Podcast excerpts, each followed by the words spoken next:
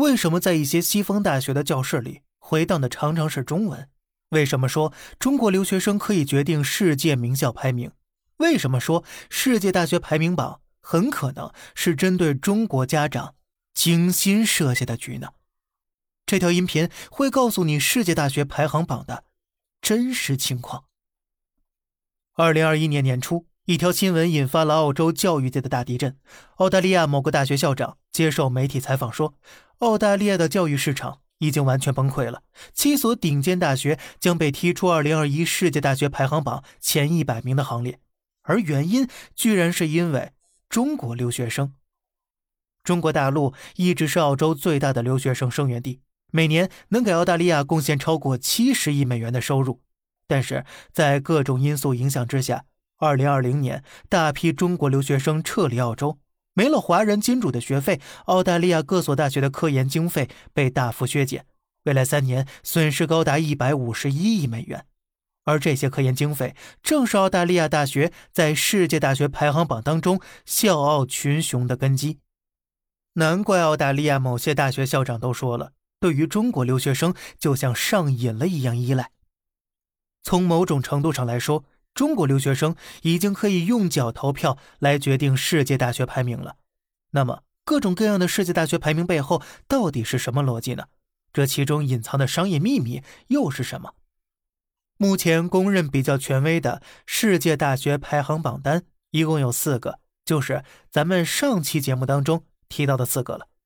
绝大多数中国家长为孩子选择留学院校参考的几乎都是这四个，但是。不管是哪个榜单，几乎都会被英美高校所垄断，高校排名也就成了这些学校招生的金字招牌。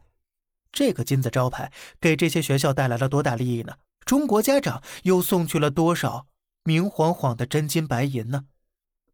根据英国高等教育统计局发布的数据，二零一九年到二零二零学年，有超过十四万中国学生在英国就读，是英国最大的海外学生生源地。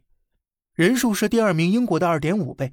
英国媒体《泰晤士报》曾经发布过一份报告，中国留学生每年给英国贡献了十七亿英镑的学费收入，相当于一百五十三亿人民币。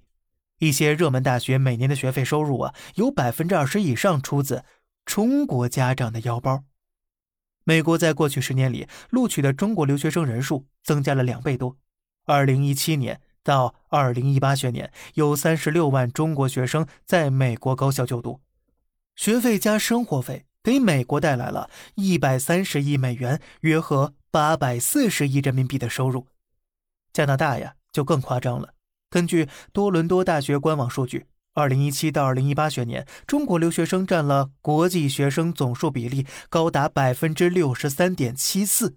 中国学生多到学生在教室中做研讨时可以直接用汉语。排名第二的印度留学生人数连中国留学生人数的零头都不到呢。仅仅一个学年，多伦多大学从中国学生那里收到了五点五六亿加元的学费收入。什么概念？多伦多大学一年的研究经费也才只有十一亿。可以说呀，是中国留学生养活了英美国家的大学。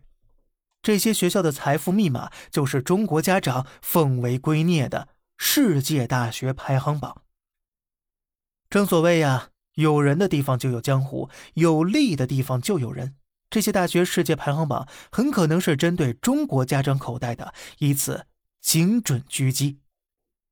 一个很有意思的情况：全球第一个综合性大学排名——软科世界大学排名，诞生于二零零三年。时间正好是中国第一代富裕家庭的独生子女二十岁左右需要深造的时候，你说这是巧合呢，还是精心的设计呢？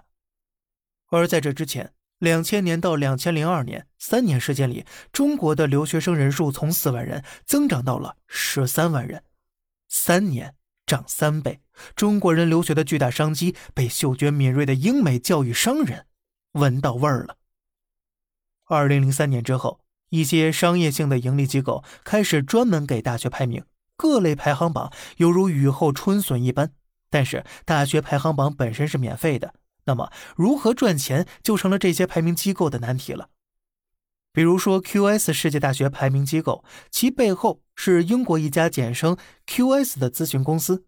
这家公司到底怎么赚钱的呢？咱们下期继续。好了，这里是小胖侃大山，每天早上七点与你分享一些这世上发生的事儿，观点来自网络，咱们下期再见，拜拜。